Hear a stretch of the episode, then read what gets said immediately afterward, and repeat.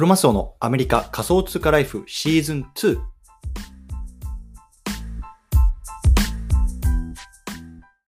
皆さんこんにちは。アメリカ西海岸在住のクロマスオです。今日は7月の14日木曜日ですね。皆さんいかがお過ごしでしょうか？今日も早速聞くだけアメリカ仮想通貨ライフ始めていきたいと思います。よろしくお願いいたします。さて、今日のテーマなんですけれども、今日はね、NFT 政策は焦っちゃダメ。こんなね、テーマで話していきたいなと思います。うん。で、本題行く前にね、ちょっと雑談なんですけれども、今日もね、ちょっとまた外の方で撮ってるので、まあ、少しね、こう、ざわざわとか、なんか雑音入ってる、あの、感じになるかもしれないんですけども、まあね、あの、ちょっとそのあたりは、あの、許していただきたいなという形でね、早速本題の方入っていきたいなと思います。はい。ということで、ね、今日のは早速ですなんで、あの、早速なんですけども、今日のテーマはね、NFT 政策は焦っちゃダメと、こんなね、テーマで話していきたいなと思うんですね。うん。で、まあ、あの、今ね、こう NFT のね、あの、コレクションっていうのをこうね、出したいなとか、出そうかなとか、ね、それともね、あの、まだ今これもう作ってるんだけど、なかなかうまくいかないなとか、そんな風にね、あの、感じてる、こう、例えばクリエイターさんの方とかっていると思うんですけれども、まあ、そういう方に聞いてほしくて、実はね、これ僕自身のこう失敗体験っていうのが元なんですね。うん。で、あの、僕自身は、えっと、去年のこう9月とか8月ぐらいにこう NFT の市場がガーって盛り上がったじゃないですか。で、その時に、あなんかちょっと俺も自分でこう NFT をこう作って売ってみたいなっていうような、まあ、とりあえずチャレンジしてみようみたいなところを思って、で、あの、サムライアニマルプラネットっていうあのコレクションを、まあ、あのドット絵なんですけども出してみました。で、これ自身は、あの僕自身は、まあ、いわゆるマーケティングとかセールスの担当で、で、僕の母がね、まあ、いわゆるクリエイターみたいな形で、まあ、二人三脚で、まあ、母が作ったものを僕がこうオープンシーで出して売るみたいなことをやってたんですけれども、まあ、結論から言うと、まあ、あのうまくいかずにこう頓挫してしまったというようなところで、まあ、今ちょっともうほとんど動いてないような、まあ、あの死にプロジェクトみたいになってます。で、まあ、当時のね、あのまあ、失敗ってをこう今振り返ったときに、何がね、こう原因だったかなって考えると、あの、やっぱりすごくこう、あの、新しいものを出さなきゃ出さなきゃっていうところをすごく焦っていたんですよ。で、これがね、本当にもう失敗だったなと思ってます。そう。なので、まあ、これからね、こう NFT をこう作りたいなとか、コレクションやっていきたいなって方は、本当にね、こう制作をこう焦るなというようなところを、あの、言いたいんですよね。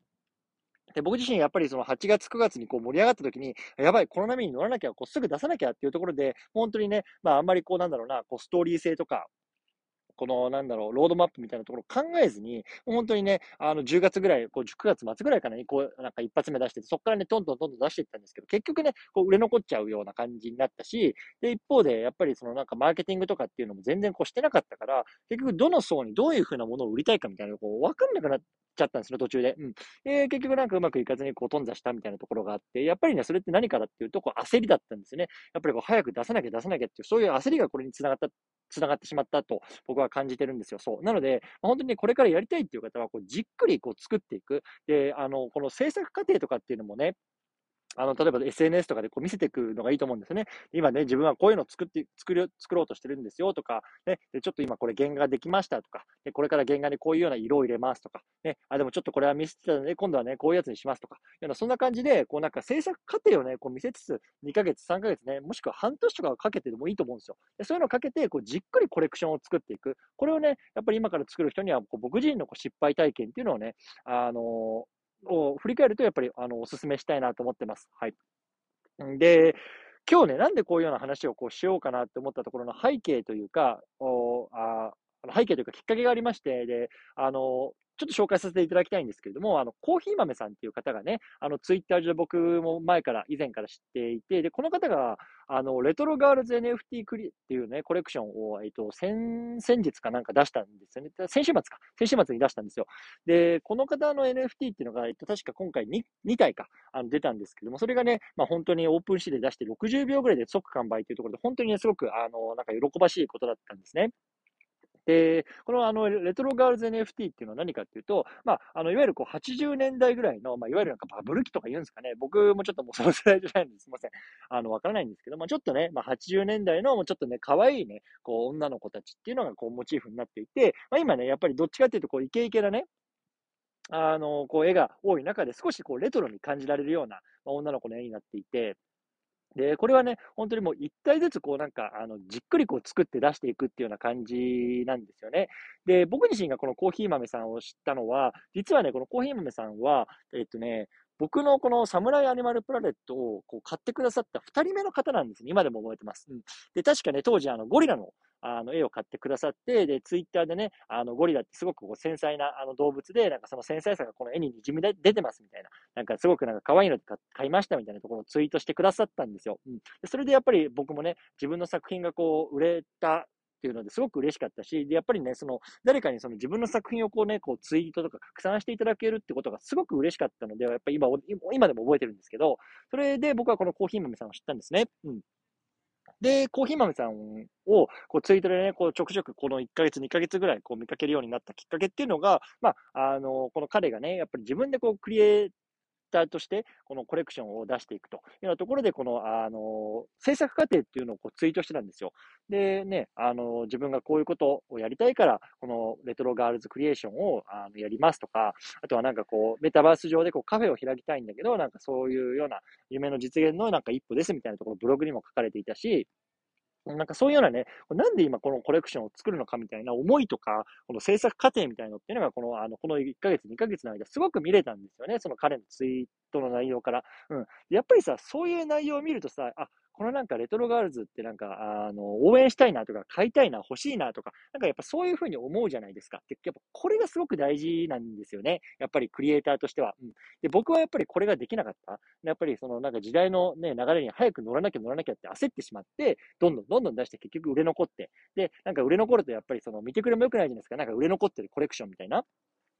で、結局どんどんどんどんこう負のスパイラルに行ってしまったなって今だと思うんですけれども、やっぱりね、その今このコーヒー豆さんみたいに、こう自分のね、制作過程っていうのをこうきちんと見せて、かつね、こうどんどんどんどん出さずに、こう一体ずつじっくり作りながら一体ずつ出していく。それでやっぱり60秒で完売、ね、完売というか即売化するっていうのは非常にやっぱりなんかすごいことだなって、本当に尊敬したいな、尊敬